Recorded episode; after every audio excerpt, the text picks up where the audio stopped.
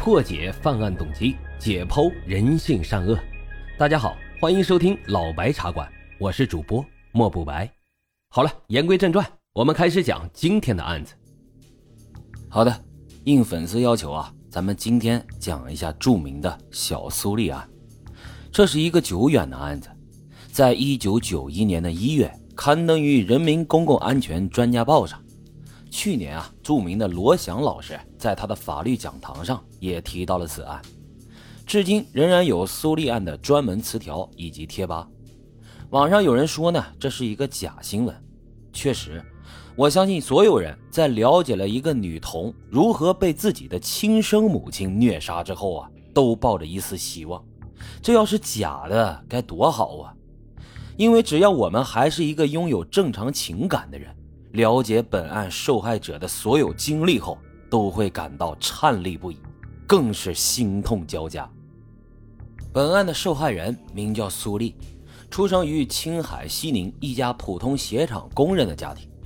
当年计划生育搞得严，苏丽的父母呢，在生小苏丽之前已经有了一个儿子，但是怀了苏丽以后，也不知道是舍不得打掉，还是其他什么原因，总之啊，是躲起来生出来了。苏丽一出生就被送到了亲戚家寄养了一年多，然而超生的事儿还是没能瞒过鞋厂的领导，他们把苏丽的父母啊都给开除了。苏丽的父亲呢，因此要重新找工作谋生，母亲燕志云则把一岁多的小苏丽接到了身边。因为经济压力和情绪不佳，这燕志云只要看到苏丽，那就更加不快活，每每稍有不悦，就会在苏丽身上发泄。那时啊，苏丽才不到两周岁，尚未形成自我控制大小便的能力，不时的就将一些屎啊尿啊拉在了裤子上或者是床上。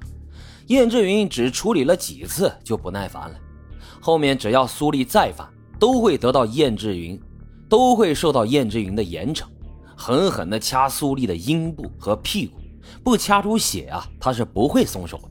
这也配妄称人母？因为被虐待。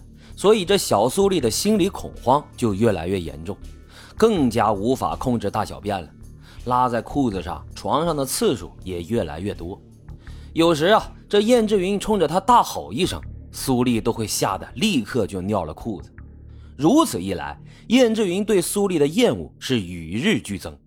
他居然为了减少苏丽大小便的次数，就开始给她限时限水，吃的少了，那不就排泄少吗？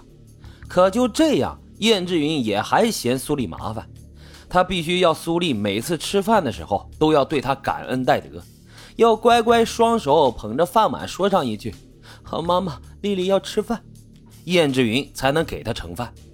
如果吃饭时小苏丽不小心洒到外面了，那这一整天啊，一口饭都甭想吃了。做父母的都知道，有多少小孩三四岁了还要家长追着屁股后面喂饭吃呢？自己吃饭的小孩，哪一个不是吃的到处都是啊？那不是手抓就是脸刨的。这燕之云她也不是第一次当妈了，她会不知道这些吗？但是她就是要把自己丢掉工作的郁闷全部都怪在小苏丽的身上。在燕之云对小苏丽限量供应食物和水后，小苏丽常常都饿得受不了。有一次啊，苏丽饿极了，正好碰到邻居，就朝阿姨要吃的。阿姨瞅他饿成那样，于心不忍，立刻就从自己家里拿了个馒头给苏丽吃。结果这馒头才咬两口，就被燕志云给看到了。这恶毒的女人一掌就打掉了苏丽手上的馒头，一脚又把她踹倒在地，还骂邻居多管闲事。打这以后啊，燕志云连家门都不让苏丽出了。苏丽不止一次跪在燕志云的面前，哭着渴求道。妈妈，丽丽饿，想吃饭。丽丽以后再也不尿裤子了。这燕志云居然丝毫不为所动，他心中的嫌弃啊，其实是在后悔自己超生的决定。你说搞不搞笑？这无能的人吧，明明知道是那个时代政策让自己丢掉了工作，但燕志云拿政策没辙呀，就抽刀向弱者泄愤。可这小苏丽她有什么错呢？他唯一的错啊，就是投错了胎，选错了父母。在长期的饥饿折磨下，小苏丽的求生本能已经顾不上什么了，能吃什么不能吃什么，但凡是他能看到能吃的东西，都会想尽一切办法往嘴里塞。从两岁开始，丽丽的衣服啊都是自己洗的，冬天她的小手冻得跟个小胡萝卜似的，而且裂开的口子常常流脓淌血，让人看了顿时是心生怜悯。就这样，他的小手还常常要遭到母亲的毒打。有一次，他去倒痰盂。一不小心，在公共厕所的冰渣上就跌倒了，好心的街坊就扶起他，把他送回家中。紧接着，这小苏丽就遭到一根竹条的无情抽打，她身上的伤痕是新的累旧的，从来都没有好过。严冬来临，小苏丽除了遭到毒打和受饥饿外，还要忍受寒冷的侵袭。那青海高原的冬季是又冷又漫长的。平均气温都在零下十度左右。丽丽家的三间屋子里，南面的两间都是架着煤球炉子，但这两间属于爸爸妈妈和哥哥。这些人啊，都嫌她臭，不让她进那两间屋子。小苏丽就只好一个人蜷缩在阴面又冷又潮的小北屋里面，身上盖的是一床薄薄的婴儿被。这当妈的不心疼自己的孩子，那当爹的呢，同样如此。丽丽的爸爸忙于在外赚钱，一有闲暇只顾着跟儿子亲热，给予小苏丽的呢，只有无情的斥责和殴打。有一天呀，丽丽在厕所里蹲的时间长了一些，她就直接冲进厕所，将女儿连踢带打的拖回了家中。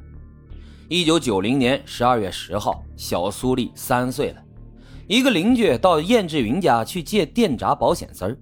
进门就看到小苏丽跪在搓衣板上，燕志云极力遮挡的行为让邻居顿时就生了疑，他猛地就推开了燕志云，看到了令他目瞪口呆的一幕：年仅三岁的小苏丽嘴上被膨体纱线缝了四针，黄色的线被鲜血染红，打了结的线头还长长的垂挂在嘴边。小苏丽的眼泪像断了线的珠子，将胸前都给浸透了。这邻居就质问燕志云：“这是怎么回事？”燕志云说：“这死丫头背着我偷吃鸡食，你说那玩意儿多脏，人能吃吗？我封住她的嘴，让她以后不敢再偷吃了。我是为了她好，你别说出去，我马上就把线给拆了。”说完，这燕志云抓起打结的线头，用力的将线抽出。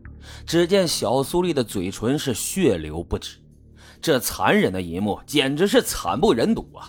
马秀清呢，扭身就跑回了家中，趴在床上大哭了起来。